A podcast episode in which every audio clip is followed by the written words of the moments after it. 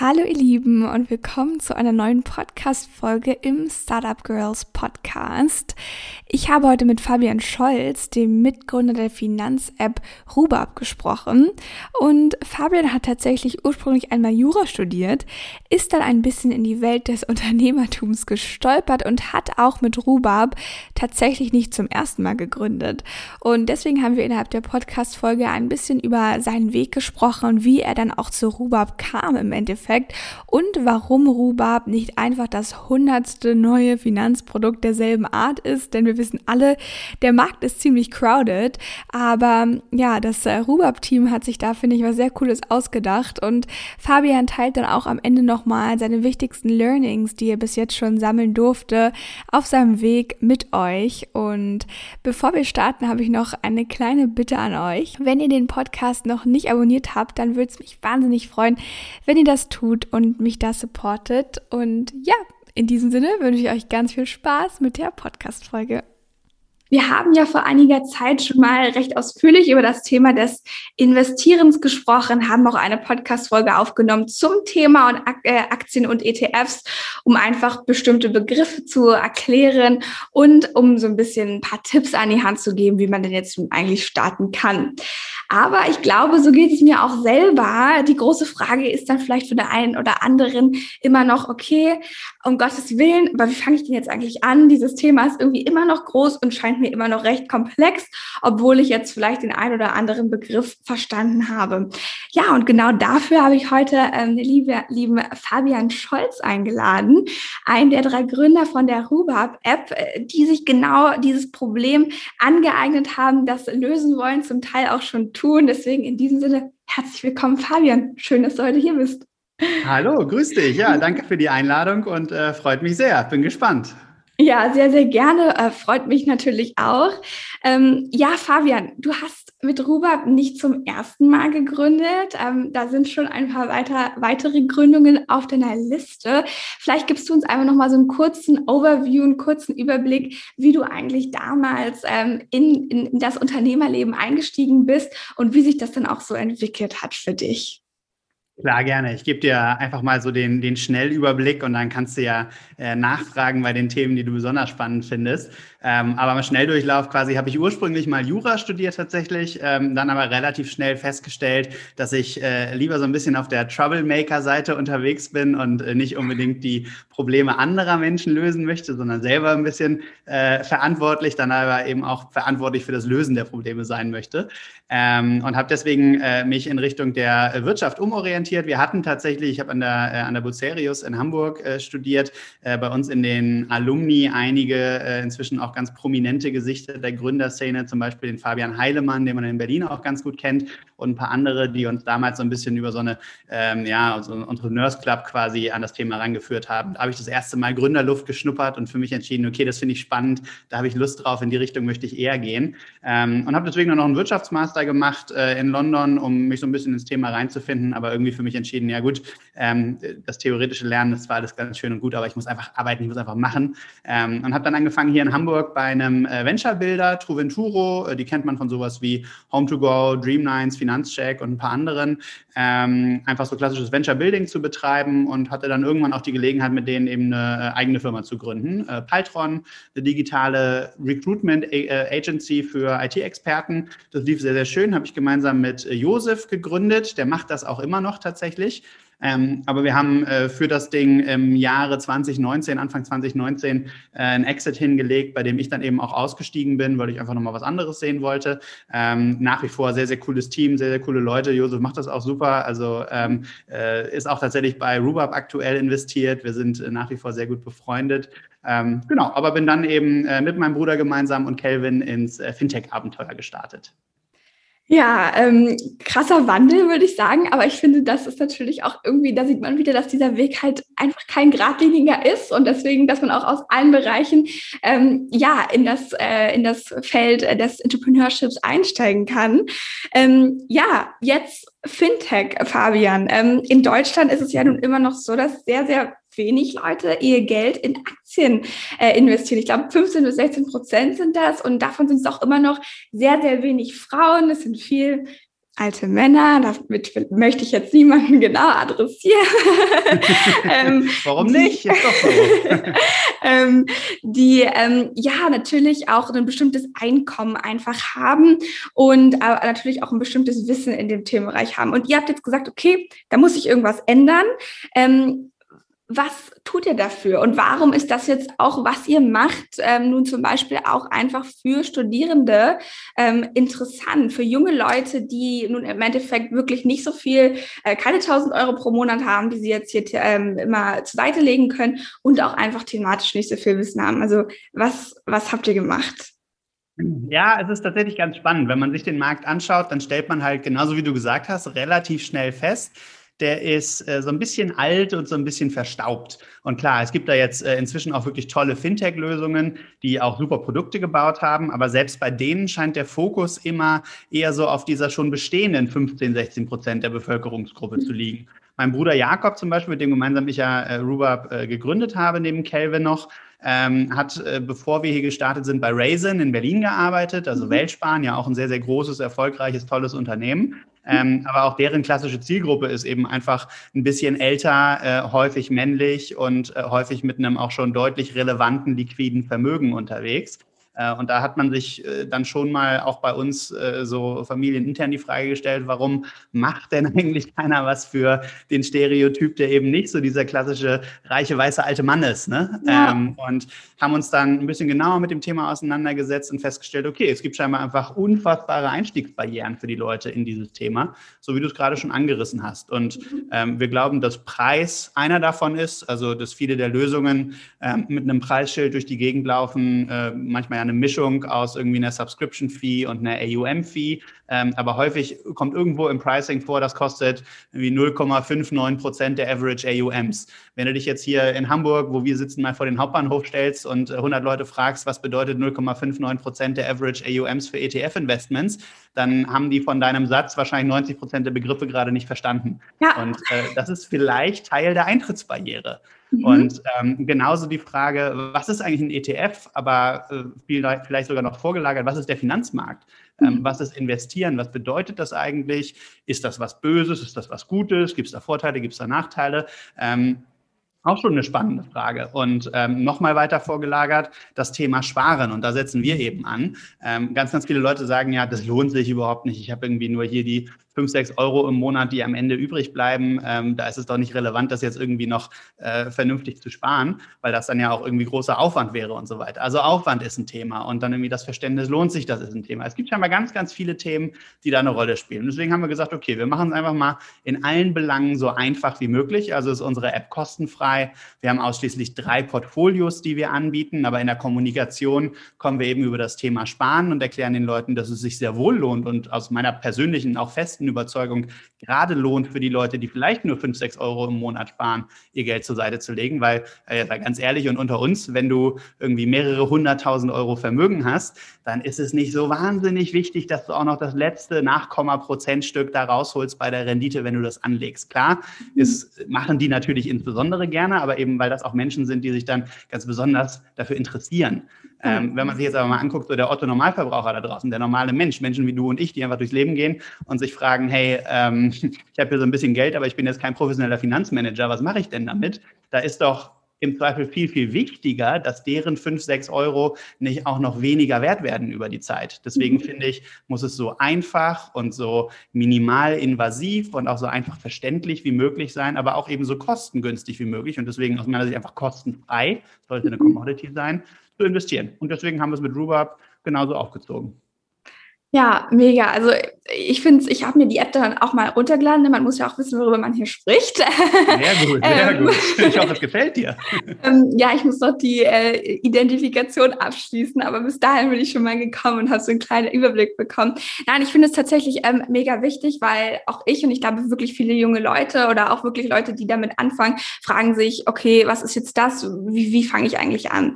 Ähm, was mich in diesem Zuge nochmal interessieren würde, ähm, wie habt ihr denn jetzt angefangen, genau diese Zielgruppe anzusprechen? Weil ihr euch natürlich nicht in dieser Bubble bewegt von, okay, die Leute wissen, ähm, was die einzelnen Begriffe vielleicht auch bedeuten. Also wie, ähm, ja, seid ihr damit dann auch gestartet? Wie waren so die ersten Schritte? Wie habt ihr erste User bekommen?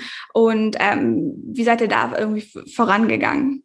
Ja, äh, ich glaube, es ist so ein bisschen so, wie du gesagt hast. Man muss sich, wenn man sich mit der Frage beschäftigt, wen spreche ich an, wer ist meine Zielgruppe und zum Ergebnis kommt, es ist das Gegenteil der Zielgruppe, die alle anderen kriegen, dann muss ich wahrscheinlich auch das Gegenteil der Kommunikation aller anderen machen. Und deswegen ist es eine Mischung aus, ähm, welche, welche Message platziere ich am Markt und über welche Kanäle gehe ich. So, und wenn ich jetzt irgendwie im Google Beta-Wettkampf für SEA AdWords zum Begriff ETF einsteige, dann habe ich eine 100% Wahrscheinlichkeit, dass ich Menschen treffe, die schon wissen, was ein ETF ist. Ja. Ähm, wenn das aber nicht meine Zielgruppe ist, ergibt es relativ wenig Sinn, das zu tun.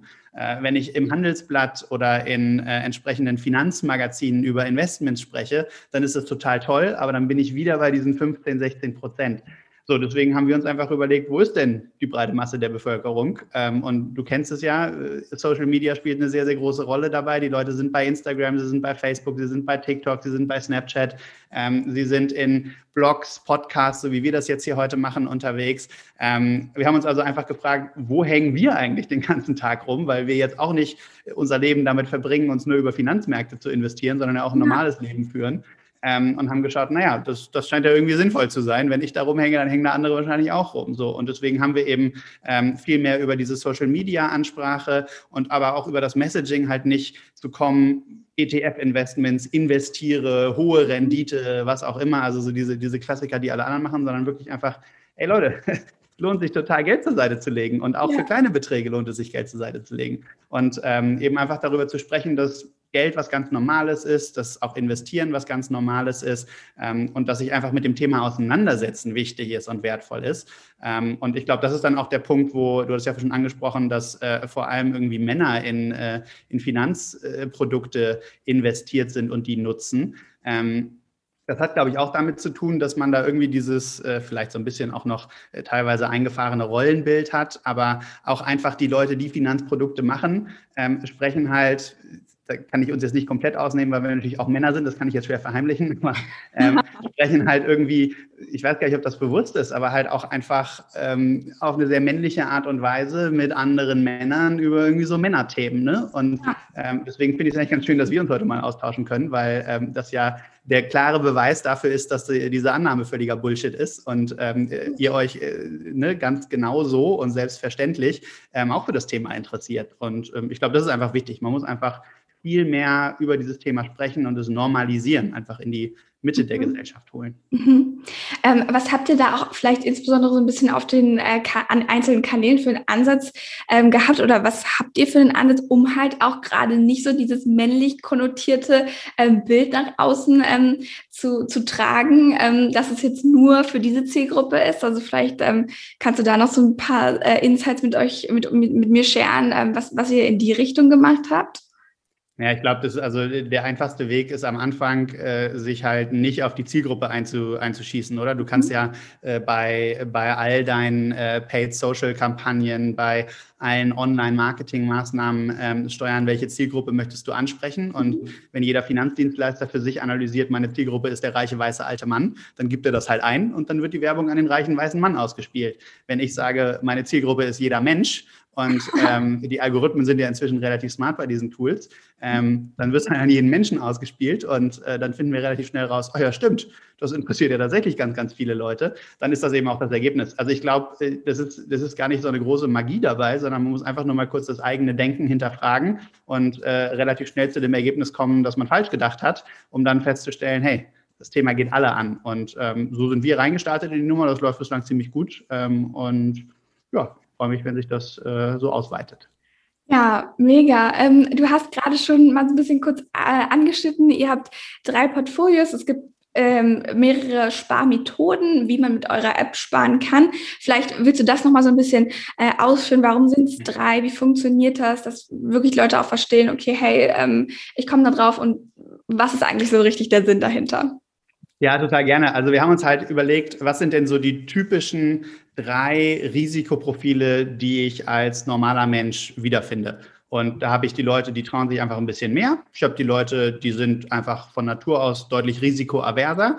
Und ich habe irgendwie so eine gesunde Mische, äh, Mitte, Mischung daraus. Und ähm, das sind dementsprechend auch die drei Portfolios, die wir aufgesetzt haben. Ähm, genau wie ich eingangs auch schon gesagt habe, wieder unter der Prämisse, Finanzprodukte sind aus irgendwelchen mir unerfindlichen Gründen überkomplex. Also ich habe so ein bisschen den Eindruck, dass äh, viele Wettbewerber, die sich eben auf diese Zielgruppe oder die im Ergebnis mit der Zielgruppe der 15, 16 Prozent zu tun haben, ähm, aus mir völlig unerfindlichen Gründen zu dem Ergebnis gekommen sind, das Thema Investieren muss hochkomplex sein und äh, deswegen auch so komplex wie möglich dargestellt werden. Das erschließt sich mir überhaupt nicht, weil es, also das ist halt total einfach. Man muss da, man muss da jetzt nicht irgendwie äh, zu einem besonderen Prozentsatz der Bevölkerung gehören, um sich damit auseinandersetzen zu können. So, deswegen haben wir gesagt, was sind die Themen, die für die meisten Menschen wichtig sind? Wichtig ist, dass das einigermaßen stabil funktioniert, dass man also eine einigermaßen verlässliche Investitionskurve hat, so dass das, was da passiert, mit Sinn und Verstand gemacht wird und dass ich eine echte Chance habe, dass sich das positiv entwickelt ähm, bei einem vertretbaren Risiko. Dann ist es mir wahrscheinlich wichtig, dass ich in Unternehmen und äh, Assets auf der Welt investiere, die gerade auch, weil wir ja aktuell ähm, in der Gesamtbevölkerung feststellen, das ist äh, endlich angekommen bei den, bei den Leuten, dieser Planet muss eine Zukunft haben, die vielleicht auch irgendwie eher einen positiven Einfluss darauf haben. Das heißt, wir würden ungern in solche Asset-Klassen, Unternehmen, was auch immer, investieren, die jetzt eher dazu beitragen, dass wir das mit den Klimazielen nicht so hinkriegen und es unserem Planeten nicht mehr so wahnsinnig lange geben wird. Mhm. Ähm, das ist auch gar nicht so schwierig. Deswegen kann man auch damit ein vernünftiges Finanzprodukt abbilden. So, und dann ähm, haben wir gesagt, äh, machen wir daraus doch einfach mal die drei Portfolios, nämlich einmal 100% Aktien. Das ist eben für die Leute, die einfach auch ein bisschen, ähm, die ein bisschen mutiger sind. Wobei es sei immer dazu gesagt, ja, ja, sehr gut. Ich habe das ausgewählt. das ist hervorragend. ähm, aber es sei, also es sei dazu gesagt, das ist deswegen jetzt keine Zockerei. Ne? Also es ist eine Sache, ob ich jetzt irgendwie sage, ich gehe all in in Bitcoin, ähm, dann habe ich genau eine Assetklasse, die hochspekulativ ist und eine sehr, sehr hohe Volatilität Volatilität hat. Also das heißt, mhm. die kann innerhalb eines Tages um viele, viele Prozentpunkte hoch und runter gehen.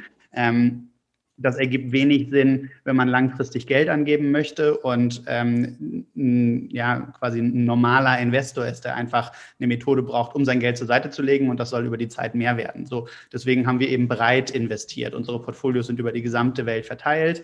Ähm, sie sind eben in nachhaltige Industrien investiert und ähm, damit ist das, glaube ich, eine, eine ganz gute Mischung. Aber deswegen, also einmal für die Leute, die ein bisschen mehr wagen wollen, die Aktienseite mit 100% Aktien im Portfolio, ähm, auf der anderen Seite 100% Anleihen im Portfolio äh, und in der, Misch, äh, in der Mitte eben die Mischung aus 50-50, also den besten aus beiden Welten. Ähm, aber die Portfolios alle so optimiert, äh, dass sie die Chance haben, zumindest die Inflationsrate zu schlagen. Und wichtig ist ja immer zu sagen, bei all diesen ähm, Produkten ist es eher auf ein langfristiges Investment ausgelegt. Ne? Das heißt also, mhm. wenn ich jetzt ein bisschen kurzfristiger orientiert bin, dann lohnt es sich wahrscheinlich eher in nicht ganz so eine hohe Aktienmischung zu gehen. Deshalb vielleicht eher eben die äh, Fixed Income oder die 50-50-Portfolios zu nehmen. Ähm, und für die Leute, die irgendwie zehn Jahre plus investieren, ist in der Regel relativ wenig, was was dagegen spricht, dann eben auch das Aktienportfolio zu nehmen. Aber das muss am Ende jeder für sich selbst entscheiden, was so das eigene Risikoprofil ist.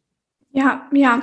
Magst du auch noch mal ganz kurz was zu dieser ähm, ähm, Taktik des Aufrundens sagen? Weil auch das mhm. fand ich eigentlich ähm, eine ganz spannende Sache, als ich selber auf der App war. Ja, voll gerne. Ähm, wir haben uns auch da gefragt, wie können wir denn so einfach wie möglich für die Leute den Prozess des Geld zur Seite legens machen. Und deswegen haben wir einfach zwei Automatismen entwickelt. Das eine ist das Aufrunden, das andere ist der Sparplan. Ähm, und dann kann man eben noch eine Einmalzahlung machen. Also, weiß nicht, wenn du von Oma zum Geburtstag 50 Euro kriegst, kannst du die eben einfach einzahlen in der Situation. Das soll ja immer möglich sein. Mit einem Sparplan auf Tageswochen- oder Monatsbasis einen Betrag zur Seite legen. Und die Aufrundungen, das ist was, was sehr, sehr beliebt ist bei unseren Usern, ähm, scheint also richtig gut anzukommen. Gibt es eben eben die Möglichkeit, so viele wie du willst von deinen Konten, wenn du dann mehrere hast, Konten, Kreditkarten, PayPal-Account zu verknüpfen. Und bei jeder bargeldlosen Zahlung, das hat ja auch ein ganz gutes Momentum jetzt gerade zu Corona-Zeiten, ähm, aufzurunden. Das heißt, jedes Mal, wenn du einkaufst, also sei es, du bestellst dir dein Mittagessen vom Lieferdienst für irgendwie 8,50, äh, dann wird das aufgerundet auf 9 Euro und du hast 50 Cent gespart. Wenn du beim Bäcker morgens deine Brötchen holst für, keine Ahnung, 87 Cent, hast du 13 Cent gespart und immer so weiter. Also wir runden immer auf den nächsten vollen Euro auf und ähm, das Sparen an sich funktioniert so, dass wir dann einmal in der Woche, am Dienstag ist es aktuell konkret, das Geld von deinem Referenzkonto, also du wirst dann dein Girokonto wahrscheinlich als Referenzkonto angeben, gesammelt für alle drei Sparmethoden aus der letzten Woche für dich einziehen. Das heißt, wenn du eine Einmalzahlung von 5 Euro gemacht hast, einen Sparplan von 5 Euro pro Woche angelegt hast und über deine Aufrundungen auch nochmal so grob 5 Euro gemacht hättest, dann hast du zum Beispiel in der Woche grob deine 15 Euro und die werden dann eingezogen und für dich automatisch in dein Portfolio investiert. Ja, super. Du hast gerade schon gesagt, dass das Thema Nachhaltigkeit ähm, wichtig für euch ist. Ich glaube, dass das auch viele junge Leute tatsächlich anspricht. Ähm, ne? Wir sind ja da auch äh, sehr bemüht, das Thema irgendwie besser zu machen. Ähm, ich musste noch mal eine lustige Frage stellen. Und zwar, ähm, pflanzt ihr auch Bäume ne? für die, für die User? Und ähm, das fand ich ganz lustig. Ähm, vielleicht auch dann noch mal, wie findet das statt? Ähm, wie, wie macht ihr das? Ähm, wie ist da der Zusammenhang? Mhm. Ähm, ja, ist eine gute Frage. Also wir haben für uns, um das vielleicht auch einfach einmal kurz klarzustellen, ähm, uns persönlich ist es ein Anliegen, dass wir uns als Gesellschaft verantwortlich verhalten, dass unser Planet eine Zukunft hat, äh, dass auch unsere Generation eine Zukunft hat, dass dann die nachkommenden Generationen eine Zukunft haben. So, und deswegen äh, finden wir es wichtig, dass sich jeder Einzelne, aber auch jedes Unternehmen verantwortungsbewusst verhält. Wir finden aber, das sollte Standard sein. So, deswegen will ich mich jetzt nicht irgendwie als der Weltverbesserer positionieren und ich will auch nicht Rhubarb als das Sustainability-Business schlechthin positionieren, sondern wir sind eine Personal Finance-Lösung. Wir helfen den Leuten, ähm, Vermögen aufzubauen, egal wie groß und so einfach zugänglich wie, wie, wie eben nötig und möglich. So, aber deswegen finde ich gerade in der Finanzindustrie, die sich jetzt ja in den letzten 10, 20 Jahren auch nicht unbedingt mit Ruhm bekleckert hat, kann man auch mal ein positives Beispiel liefern. Ja. Und deswegen haben wir gesagt, unsere Investments sollen in nachhaltige Portfolios gehen. Deswegen haben wir da die nachhaltigen Portfolios ausgewählt. Da werden wir übrigens auch in Zukunft noch äh, ein kleines Update machen und noch deutlich nachhaltiger werden. Ähm, aber das finden wir einfach eine sehr verantwortliche, einen verantwortlichen Umgang mit den Investments ähm, und haben gesagt, wir würden zusätzlich gerne einfach noch als kleines Dankeschön für jeden User, der dazukommt, ähm, als kleinen Gimmick einfach einen, einen Baum pflanzen, ähm, womit wir wissen, dass wir nicht die Welt verändern, aber wir finden das einfach eine schöne Geste äh, und haben einen sehr, sehr schönen Partner dafür gefunden, das Trillion Tree Project. Ähm, das ist ja ein Kinderprojekt auf der ganzen Welt, äh, wo eben Bäume gepflanzt werden, biodivers, verantwortungsvoller Anbau ähm, und das Ganze auch gemischt mit äh, dem sozialen Projekt eben Kinder auf der ganzen Welt zum Thema ähm, Klimawandel zu informieren, für das Bäumepflanzen zu engagieren ähm, so dass es eine schöne Mischung ist für uns aus eben, wir fördern damit ein soziales Projekt auf der ganzen Welt und gleichzeitig eben wird ein Baum gepflanzt und ähm, so viel kann ich verraten, das wird demnächst auch in der App noch ein bisschen äh, klarer herausgearbeitet, äh, wo denn genau dein Baum steht und äh, dann kannst du das nochmal ein bisschen genauer nachverfolgen. Ja, super. Ja, ich fand es auf jeden Fall eine lustige Sache. Deswegen dachte ich, ähm, das baue ich mal mit ein und frag dich das direkt mal. Ähm, ähm, was jetzt vielleicht auch nochmal spannend wäre, ähm, du hast jetzt schon erzählt, ne, die App ist eigentlich sehr einfach in der Nutzung. Es werden auch hier und da ähm, Begriffe und äh, Sachverhalte erklärt. Inwiefern braucht man denn jetzt aber trotzdem vielleicht noch ein Vorwissen, um die App zu benutzen? Oder sagst du, okay, jeder normale Mensch, der davon noch nie was gehört hat, kann das tun und ohne schlechten Gewissens oder Angst in Anführungszeichen ähm, da jetzt hin reinstarten? Also aus meiner Sicht schon, ähm, weil es ja so intuitiv und einfach zugänglich wie irgend möglich ist. Also mhm. du musst für dich in der Lage sein zu entscheiden, ähm, welches Portfolio möchtest du nehmen, aber wir erklären sehr, sehr genau, wie die Portfolios funktionieren. Du hast historische Daten, um dir anzuschauen, wie das vorher war. Ähm, ich glaube, wichtig ist, äh, dass im Vordergrund steht diese Idee des Sparens. Und ähm, mhm. was wir ganz wichtig finden, ist eben die Idee des Sparens mit, dem, mit der Idee des Investierens zu kombinieren. Also halt zu sagen, es geht jetzt hier nicht um Finanzprodukt, um Finanz, Finanzmarktprodukt per se. Es geht aber auf der anderen Seite auch nicht darum, einfach nur Geld zur Seite zu legen, sondern die Kombination ist das, was es ausmacht. Und weil es wirklich sehr, sehr einfach, sehr intuitiv ist, ähm, sind wir eigentlich der festen Überzeugung, dass wirklich jeder ähm, auch sehr, sehr schnell bei uns ins Thema reinfinden kann und das Ganze nutzen kann. Also du musst definitiv keine Finanzmarktexpertin sein, um dich damit auseinanderzusetzen. Und ähm, wir glauben, dass es echt was für jeden ist. Mhm. Ähm, du hast vorhin schon äh, kurz erwähnt, dass die App kostenlos ist. Ähm, jetzt ist da natürlich auch vielleicht für viele äh, User die Frage, okay, ähm, sind denn da dann irgendwo doch versteckte Kosten? Wie finanziert sich die App eigentlich? Ähm, vielleicht magst du da auch nochmal so kurz erklären, wie denn eigentlich das Businessmodell dahinter aussieht und äh, wie sich das vielleicht auch in den nächsten Jahren entwickeln kann, wird, wie auch immer, ja. ja. ähm, ist ja eine völlig berechtigte Frage. Also wir sind Stand jetzt das klassische Startup, das heißt, wir sind Risikokapital finanziert äh, und glauben eben gemeinsam mit unseren aktuellen Investoren daran, dass wir hier was Großes aufbauen können und gehen deswegen natürlich auch so ein bisschen in Vorleistung. Ähm, unsere Mission war ja erstmal die Eintrittsbarrieren so weit wie möglich abzu, äh, abzusenken und ähm, den Leuten aufzuzeigen, hey, es ist einfach das Ganze zu nutzen. Ähm, da spielt eben der Preis eine Rolle. So und äh, was wir im nächsten Schritt aber jetzt machen werden, ist ähm, zum einen ich habe es vorhin schon kurz angedeutet, äh, eigene Portfolio, äh, eigene, eigene Funds anzubieten. Also das heißt, wir nutzen dann ähm, nicht mehr die ETFs, die wir jetzt aktuell im Portfolio haben, sondern wechseln dann auf eigene, echt nachhaltige Funds, ähm, einmal auf der Aktienseite und einmal auf der äh, Fixed Income Seite. Das nimmt auch nochmal Komplexität aus dem Produkt raus. Und wenn es die eigenen Funds sind, dann kann man eben da ähm, über die Managementgebühr dieser Funds monetarisieren. Ähm, das ist das, was aktuell eben bei dem Asset Manager ähm, äh, von iShares äh, hängen bleibt. Und wenn wir selber was machen, dann können wir daraus schon mal ein bisschen was rausziehen.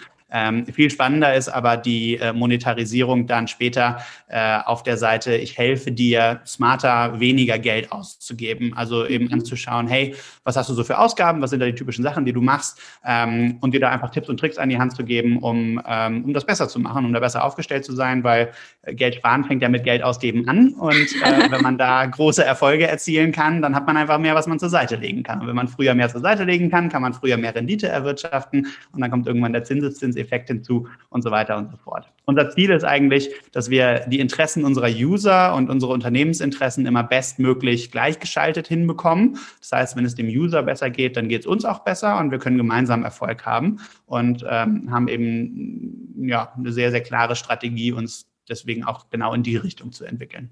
Mhm. Ähm, am Anfang ähm, haben wir ja schon so ein bisschen über, über den Aufbau gesprochen und auch, äh, ja, warum es jetzt ähm, diese ETFs sind und so weiter und so fort. Ähm, da hast du auch schon mal ganz kurz den Begriff der Kryptowährungen äh, in den Mund genommen. Da würde mich jetzt auch nochmal interessieren. Das ist ja auch, ja, ich glaube, gerade in den letzten Monaten haben wir davon alle gehört. Wir wissen alle, was oder haben zumindest den Begriff Bitcoin, Ethereum und Co. schon mal gehört, ähm, wird ja auch, also ich habe das Gefühl, dass das von der Gesellschaft als etwas sehr Komplexes wahrgenommen wird und auch als etwas, was sehr risikoreich ist. Ähm, habt ihr auch darüber mal nachgedacht, dieses Thema irgendwie einfacher zu gestalten und auch da den Leuten vielleicht näher zu bringen? Äh, weiß nicht, ist das was, was man irgendwie vielleicht auch in Zukunft äh, erwarten kann, wie auch immer? Ähm, ich will für die Zukunft nicht ausschließen. Ich glaube mhm. aber, dass wir Stand jetzt mit einem klaren Fokus auf so wenig Komplexität wie, wie möglich und nötig im Produkt schon auf einem sehr, sehr guten Weg sind. Und äh, ich persönlich könnte guten Gewissens ähm, der breiten Masse der Bevölkerung nicht empfehlen, signifikante Anteile ihres Vermögens in Kryptowährungen äh, anzulegen, weil es einfach eine Hochrisikoklasse ist.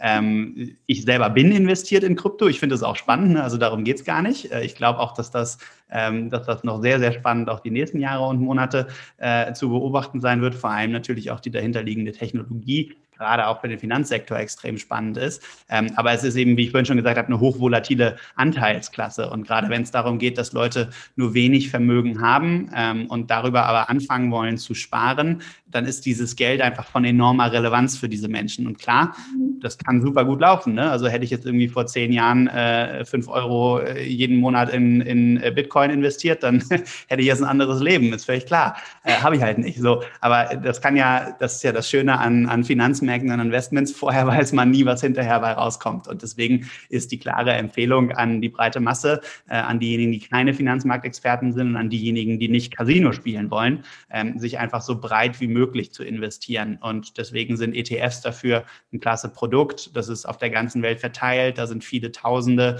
äh, oder jedenfalls viele hunderte Assets drin. Damit hast du eine deutliche ähm, Risikodiversifikation über verschiedene Industrien, Branchen, Regionen auf der Welt hinweg äh, und bist damit einfach so ein bisschen kongruent mit der Entwicklung des Weltmarktes. Und da zeigt jede statistische Analyse der letzten Jahrzehnte, dass das über einen Zeitraum von 10, 20 Jahren in der Regel sich positiv entwickelt. Du hast also einfach eine sehr, sehr hohe Chance, dass du damit Vermögensbildung betreiben kannst. So. Das soll nicht heißen, dass wir dann irgendwann in fünf bis zehn Jahren auch anfangen, ähm, weitere äh, äh, Produkte hinzuzunehmen, auch weitere Assetklassen hinzuzunehmen. Aber ich glaube, wenn man sich positioniert, als wir wollen es so einfach und so zugänglich wie möglich machen, dann sollte man tunlichst vermeiden, ähm, im nächsten Schritt doch wieder mehr Komplexität hinzuzufügen. Das ist, glaube ich, ein Fehler, den viele andere gemacht haben. Mhm, mhm. Ähm, du hast gerade schon gesagt, äh, fünf bis zehn Jahre. Ähm, was, wie siehst du denn, ja, also was denkst du, was so in den nächsten Jahren bei euch passieren wird? In welche Richtung soll es da gehen? Äh, auch ähm, ja, im, im, Hinblick von Börsengang und Co. Ähm, was glaubst du, was, was, was wird passieren?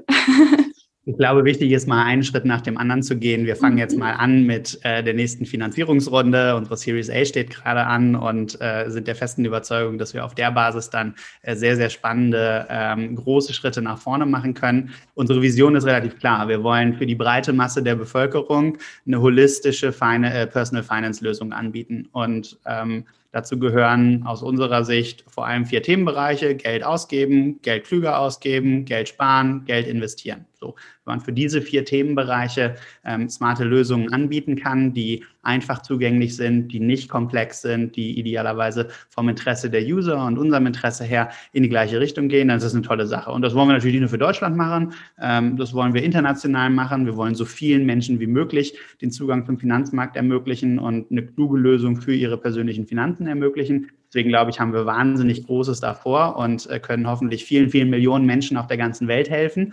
Ähm, und das alleine ist, glaube ich, eine Aufgabe, die groß genug ist, um sich die nächsten ähm, fünf bis zehn Jahre mindestens, äh, wenn nicht gar auch viel, viel länger damit zu beschäftigen. Ähm, und das ist super spannend. Worin, worin das dann mündet, ähm, werden wir sehen. Aber äh, ich wüsste nicht, was dagegen sprechen sollte, wenn man ein tolles, großes Unternehmen aufbaut, das dann auch gut funktioniert, dass man das dann nicht auch einfach weiterführt. Ja, na gut, dann würde ich sagen, sprechen wir uns seit ein paar Jahren nochmal. das sollten wir tun. ähm, du hast am Anfang auch gesagt, dass du mit deinem Bruder unter anderem zusammen gegründet hast. Ähm, ja, Thema Teamfindung ähm, und dann auch ein gutes Team zu sein. Vielleicht, ähm, ja, wie, wie ist das für euch beide, das quasi so ein bisschen auch als Familie weiterzutreiben? Und ähm, was sind da vielleicht auch so deine Learnings, die du jetzt in der Zeit auch in diesem Bezug schon gesammelt hast? Naja, die Teamfindung war da jetzt nicht so schwierig. Wir haben uns ähm, auf relativ natürliche Art und Weise gefunden vor einigen Jahren.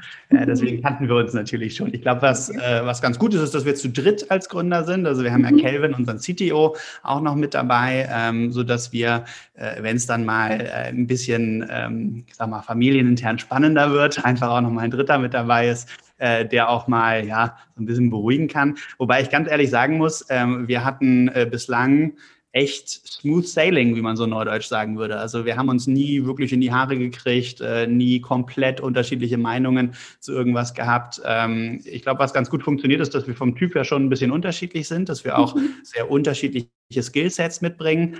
Ähm, und das ergänzt sich einfach gut. Aber wir wissen eben jeweils vom anderen, dass er echt was kann und äh, respektieren das auch und lassen äh, ihn dann auch machen. Genauso gilt das übrigens für Kelvin.